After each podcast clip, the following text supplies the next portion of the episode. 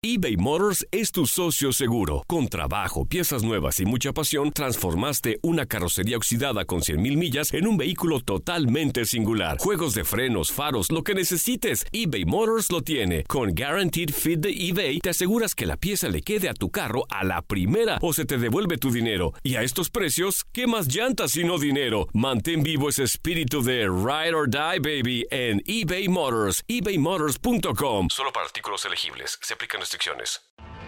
Tienes mucho en tus manos. Pero con solo mover un dedo puedes dar marcha atrás con Pro Trailer Backup Assist disponible. Presentamos la nueva Ford F150 2024. Ya sea que estés trabajando al máximo o divirtiéndote al máximo, esta camioneta te respalda porque está hecha para ser una parte indispensable de tu equipo. Fuerza así de inteligente solo puede ser F150. Construida con orgullo Ford. Fuerza Ford. Aloha mamá, ¿dónde andas? Seguro de compras. Tengo mucho que contarte. Hawái es increíble. He estado de un lado a otro con mi unidad. Todos son súper talentosos.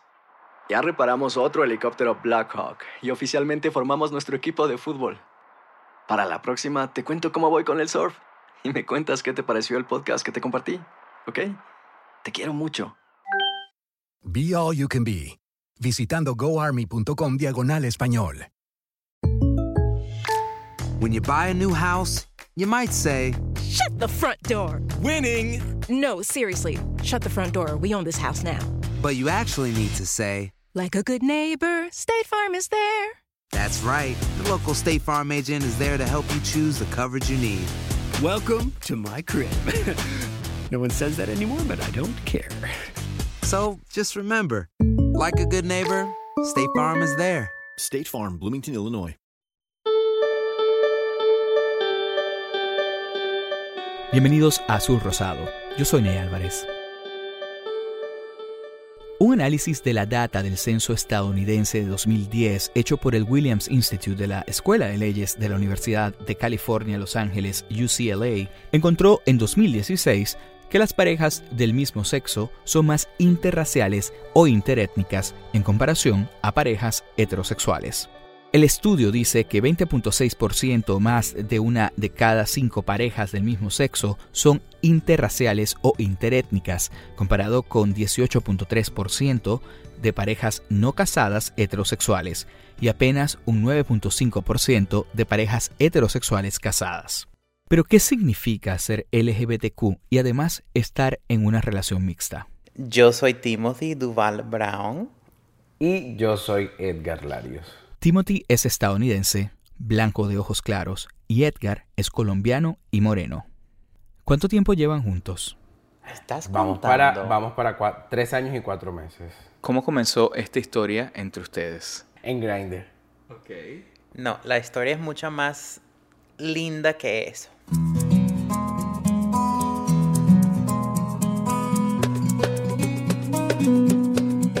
Eh, yo estaba viviendo en Colombia por el, pues durante el verano, ¿no?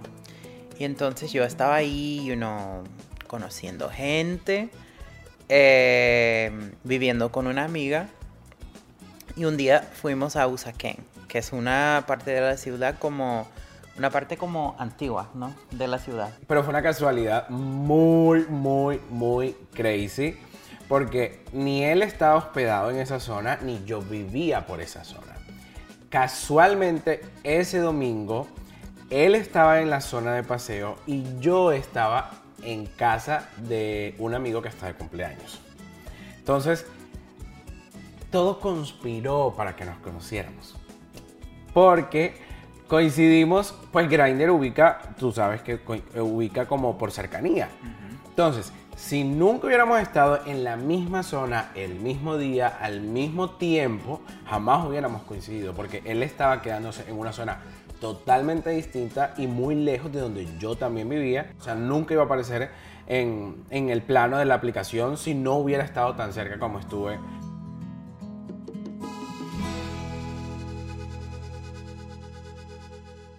Pues yo vi al muchacho muy guapo, me llamó mucho la atención. A mí no me llama la atención los hombres rubios y sin embargo él me pareció atractivo. Eh, y nada, pues yo tomé la iniciativa. Bueno, me llamó la atención el estado que él tenía puesto en su perfil de Grindr. Que él decía algo como que quería enamorarse. Yo nunca había tenido una relación de pareja. Él es mi primera relación de pareja y mi única hasta ahora. Realmente la conversación no fue la típica conversación de Grindr donde tú preguntas como cuánto te mide, de qué color eres, no, cero. Realmente la aplicación, la conversación fue totalmente distinta y yo creo que eso, Sí. pues claramente marcó un antecedente. bebé. Tenemos tres años y cuatro meses juntos. Después yo le dije que habláramos por Skype porque yo quería saber si no era un perfil fake, qué tal. Ajá, y entonces se conocieron al tercer día de haberse contactado día por... De haber conectado por Grindr ya nos conocimos en persona. Cuando nos conocimos, él le quedaban como 10 días en el país. Y nos vimos como cada día. Todos los días. Cada noche yo salía del trabajo a encontrarme con él. Todos los días. En esos 10 días él se fue a Santa Marta, otra ciudad de la- del país. Y cuando regresó de Santa Marta ya él tenía, estaba confundido con la fecha de regreso a Estados Unidos. Él pensó que se regresaba un día, pero realmente se regresaba un día antes de lo que tenía pensado. Entonces cuando llegó de Santa Marta, literal llegó a hacer maletas para regresarse a Estados Unidos. Entonces eh, yo salí del trabajo. Una tristeza. Me ¿Te fui acuerdas como- ese día? Sí, fue muy dramático. Fue la verdad fue horrible. como muy dramático eh, y fue muy particular. Porque apenas teníamos siete días de conocernos. Y la gente debe pensar como que es un par de ridículos. Porque hasta lloramos. Pero... Qué pena, pero empezaste tú a llorar primero. No, qué pena. El que primero lloró fue usted. Ay, no. ¿Cómo lograron mantener esa conexión para, de hecho, tener una relación en el futuro? Al principio yo pensé, ay, mira ese colombiano divino. Pues él me gustaba mucho. Pero yo decía como que, marico, o sea, él vive muy lejos de Chicago. y, y estaba como, yo estaba como dispuesto a, a seguir hablando con él, pero realmente no pensé que, I don't know, no pensé que, que, que algo como tan serio iba a Sí, pasar. yo creo que ninguno de los dos se esperaba que las cosas fueran a, a progresar tanto. Nosotros simplemente seguimos hablando. Aunque él conoció a mi mamá por Skype. Sí. Él me hizo una videollamada y me presentó a la mamá. Y me dijo como, mira, te quiero presentar a mi mamá, yo creo que la conozcas y no sé qué. Y yo quedé como, ¿qué está pasando? Apenas tenemos como dos semanas de conocernos y este tipo me está presentando a su mamá.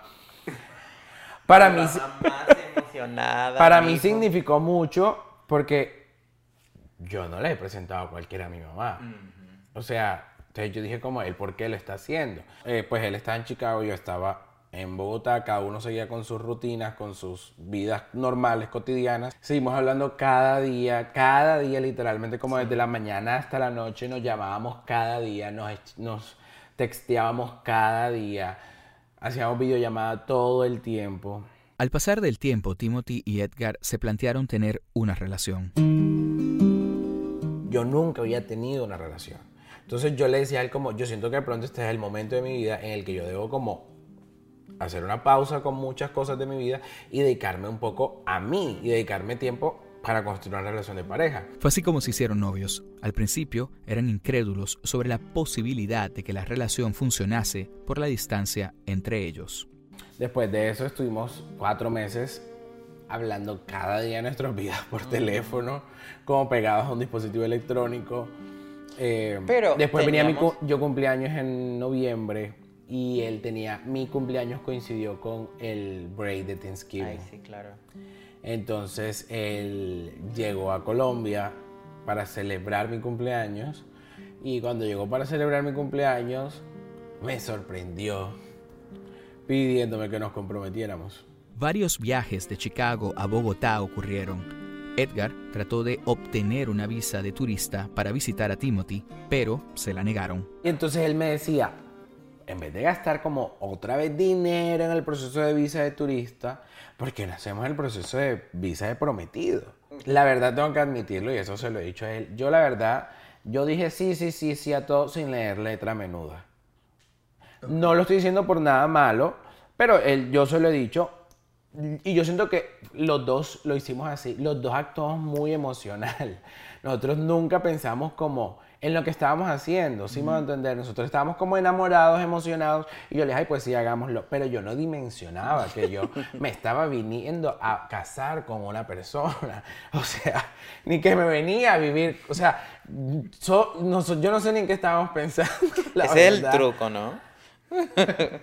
Pero el caso fue que yo dije que sí. Fue así como Timothy se fue a pasar otro verano en Colombia y lo tomaron como una prueba para la relación. Nosotros dijimos, vamos a vivir juntos este verano en Bogotá. Porque como las cosas no funcionan en Bogotá, se cae el proceso, papito. Pero duramos dos meses viviendo en Bogotá y realmente nos adaptamos muy bien el uno al otro. Sí. Somos, o sea, realmente somos, o sea, el proceso de adaptación el uno al otro ha sido muy fácil. Sí. Somos muy distintos. Yo soy extrovertido, ruidoso. eh, eh, yo soy más explosivo. Él es el polo opuesto. Él es más tranquilo, él es más calmado, él es más callado.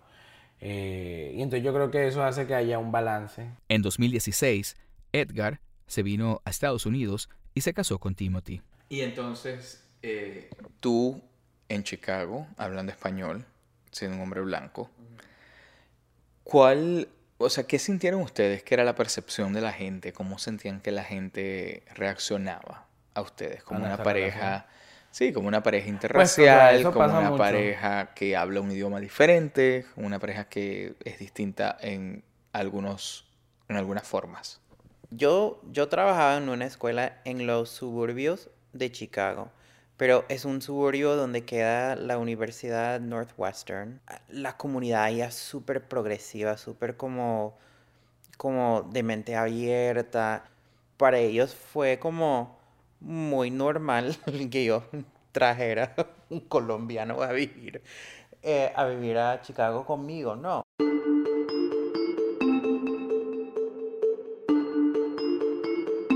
O sea, claramente somos una pareja que llama mucho la atención porque lo que tú acabas de decir, nuestros rasgos físicos son totalmente distintos. Él es blanco, rubio, ojos azules, eh, él es bajo de estatura, yo soy alto, soy moreno. O sea, ¿alguna vez han tenido algún tipo de incidentes o algún tipo de, de momentos Sí en es- los que sí ha sido como... el tema racial Sí, ha sí, sido importante? claro. Sí, sí ha pasado. Nosotros viajamos por tierra varias veces y ahí sí, cuando hemos viajado por tierra, sí hemos sentido como la presión. Sí. Porque, pues por ser gay y por ser como blanco y moreno. ¿Qué ha pasado? ¿Qué, qué, es lo que tú defines como la presión? Bueno, para mí, yo hablo desde mi perspectiva como el blanco de la relación, ¿no? Y yo siempre, siendo blanco americano, o sea, yo siempre paso, ¿no? O sea, no, nunca hay como pregunta de qué es lo que él hace aquí en este lugar. O sea, la gente no me mira, o sea, yo paso simplemente. Pero cuando hemos viajado por tierra, como en carro, roda- rodando como desde Chicago hasta Florida, la gente nos miraba, o sea, yo no sé, realmente Sí, no... Él está hablando de su, de su percepción como blanco. Ahora, la mía como inmigrante, como persona de color y además gay. O sea, literal, cada vez que parábamos como una gasolinera, tú sientes, pues yo sentía que todo el mundo, siento que todo el mundo me mira. Absolutamente todo el mundo me mira. Desde la mujer que está en la caja, como muy blanca, mirándome como, ¿y este de dónde salió? Hasta el hombre que va en el camión y que también para en la misma gasolinera para usar el baño. Todo el mundo, absolutamente todo el mundo tiene, como, tiene que ver conmigo. Eh, y claramente cuando nos ven juntos, además, pues no tenemos una bandera gay pintada en nuestra frente, pero se nota que somos gay. Entonces, me imagino que la gente claramente, no- o sea, son como muchas cosas, ¿sí me voy a entender? Entonces, claramente todo el mundo nos mira como estos dos que, o por lo menos los hoteles que hemos usado, también entra, las veces que, nos, que hemos estado por carretera, entramos como con la angustia de, de que de que nos van a decir que tenemos que dormir en habitaciones separadas, una cosa así. Y bueno, hay que mencionar algo. Y es que yo llegué al país en, el, en julio del 2016 y en noviembre fue electo el señor Donald Trump. Sí. So, hubo una También, presión sí. psicológica absurda, para mí sobre todo, Pues porque eh, hubo mucha desinformación. Yo estaba como volviéndome loco. El tema de la presión política fue terrible para mí porque incluso la primera vez que viajé a Colombia, después de haber entrado al país, literal lloramos en el aeropuerto porque yo pensé que no iba a volver.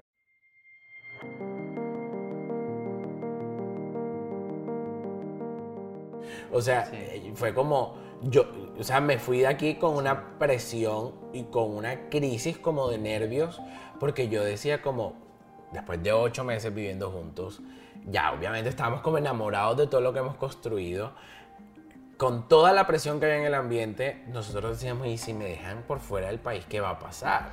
Y él, O yo sea, creo que él sentía como aún más presión, pues claramente él, él- él- él sentía más presión porque su familia, sus amigos, o sea, toda su gente de Colombia estaba viendo como las peores cosas que salieron como en las noticias. De hecho, hicimos el ejercicio, yo tuve que dejar de ver noticias. Sí. Literal, tuve que dejar de hacerlo porque eh, realmente era estresante para mí. O sea, te hablo de que yo salía a tomar el tren y tenía que salir como con todos mis documentos porque tenía miedo de que me pararan en la calle a preguntarme por mis papeles, que si yo era indocumentado. O sea, toda una presión bien fuerte.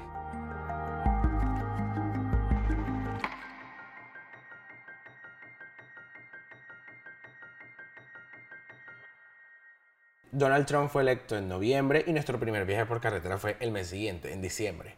Entonces, literal, de venida fue un poco tranquilo el viaje porque el hotel donde estuvimos fue como normal, pero de regreso de Florida a Chicago fue horrible. Estuvimos como en un hotel de carretera, así como de... Motel 6. Exacto. Peor. Y todo el tiempo, estu o sea, todo la no, no dormimos esa noche pensando que alguien iba a entrar al hotel como a agredirnos o a atacarnos eh, por ser gays. Timothy, ¿te han dicho alguna vez algo como que ¿por qué tú hablas español? ¿Y por qué alguien te ha confrontado en ese sentido? El hecho de que por el que tú hables español. Pues cada día de, de mi vida, sobre todo aquí en Miami, la gente anda diciéndome, ¿y tú por qué hablas español? ¿Tú eres cubano? Y yo, ah, no, lo más gringo de los gringos. ¿Y tú sientes que aquí en Miami hay como más curiosidad por el hecho de que tú hablas español que lo hay que, que, que lo que has vivido en el mundo estadounidense? Yo creo que sí. Pues no sé, porque pues es que aquí yo creo que hay tanta diversidad del mundo hispano que la gente está como un poco más acostumbrada a que hay gente blanca, rubia que habla español, hay gente negra, negra que habla español, o sea, pero este, no sé, yo lo, yo lo siento un poco distinto porque la gente me dice como, o, tú eres venezolano, ¿verdad? O, eres cubano. Y, pero cuando yo digo no, ellos me, me, me, ¿cómo es? Interrogan. O sea, como que, pero, ¿y por qué, por qué hablas esp- español? ¿Pero de dónde eres? Ah, ok, pero ¿y tus papás de dónde son? ¿Alguna cosa que harían diferente, que hubiesen hecho diferente? No, yo creo que la relación finalmente nos ha hecho crecer. Crecer. O sea, además la relación nos ha hecho, eh, hablando a título personal, mm, la relación y todo lo que ha implicado, ¿no? Porque el cambio de país, cambio de cultura, cambio de idioma y todo eso, yo siento que ha fortalecido mucho mi carácter, yo siento que he madurado muchísimo, yo siento que me he vuelto más seguro de lo que soy, de lo que yo sé que soy como persona, como individuo. Incluso eh, dentro de la comunidad LGBTIQ, eh, he aprendido también como finalmente yo vengo de un país latino, machista y, de, y un país excluyente. Entonces, haber estado en una ciudad como Chicago, te lo mencionaba hace un rato, donde pues nosotros vivimos un año en, el, en Boys Town, que es un barrio icónico de la ciudad y que es el barrio gay de la ciudad, me enseñó como a, a entender que dentro de la diversidad hay algo que tenemos en común y ese algo que tenemos en común finalmente es lo que nos tiene que mantener unidos y es lo que nos tiene que motivar como para pelear por nuestros derechos. Y me enseñó como que es en eso en lo que nos tenemos que enfocar. No nos tenemos que enfocar en que si yo soy eh, esbelto, en que si yo soy oso, en que si yo soy skinny. No, cero. O sea, yo pienso que, no sé, finalmente el proceso a mí para, para mí ha sido enriquecedor en todos los aspectos.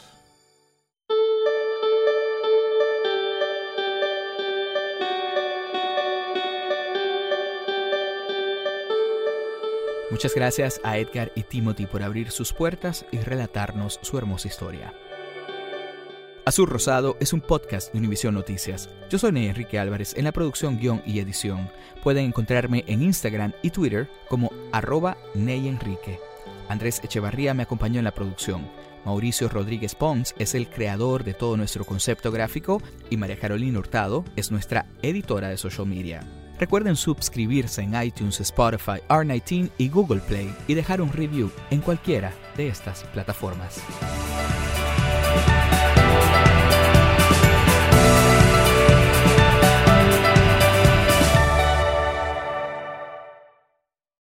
Aloha mamá. Sorry por responder hasta ahora. Estuve toda la tarde con mi unidad arreglando un helicóptero Black Hawk. Hawái es increíble. Luego te cuento más. Te quiero. Be All You Can Be, visitando goarmy.com diagonal español. Boost Mobile tiene una gran oferta para que aproveches tu reembolso de impuestos al máximo y te mantengas conectado. Al cambiarte a Boost, recibe un 50% de descuento en tu primer mes de datos ilimitados. O, con un plan ilimitado de 40 dólares, llévate un Samsung Galaxy A15 5G por $39.99. Obtén los mejores teléfonos en las redes 5G más grandes del país. Con Boost Mobile, cambiarse es fácil. Solo visita boostmobile.com. Boost Mobile, sin miedo al éxito. Para clientes nuevos y solamente en línea, requiere AroPay. 50% de descuento en el primer mes requiere un plan de 25 dólares al mes. Aplican otras restricciones. Visita Boost Este abril te invitamos a nuestra feria virtual Univisión Contigo rumbo a la universidad. Conéctate virtualmente con representantes de colegios y universidades en la costa este, desde Nueva York a Florida. Aprende sobre ayuda financiera, becas y otros recursos para continuar tu educación. Regístrate para asistir y para la oportunidad de ganar una tableta. Te esperamos en Univisión Contigo rumbo a la universidad del 3 al 9 de abril. Regístrate ya en univision.com diagonal universidad. Spring? Is that you? Warmer temps mean new Allbirds styles. Meet the Super Light Collection, the lightest ever shoes from Allbirds, now in fresh colors. These must have travel shoes have a lighter than air feel and barely their fit that made them the most packable shoes ever. That means more comfort and less baggage. Try the super light tree runner with a cushy foam midsole and breathable eucalyptus fiber upper. Plus, they're comfy right out of the box. So, what can you do in a super light shoe? What can't you do is the better question. And because they're super packable, the real question is where are you taking them? Experience how Allbirds redefines comfort. Visit allbirds.com and use code SUPER24 for a free pair of socks with a purchase of $48 or more. That's A L L B I R D S.com. Code SUPER24.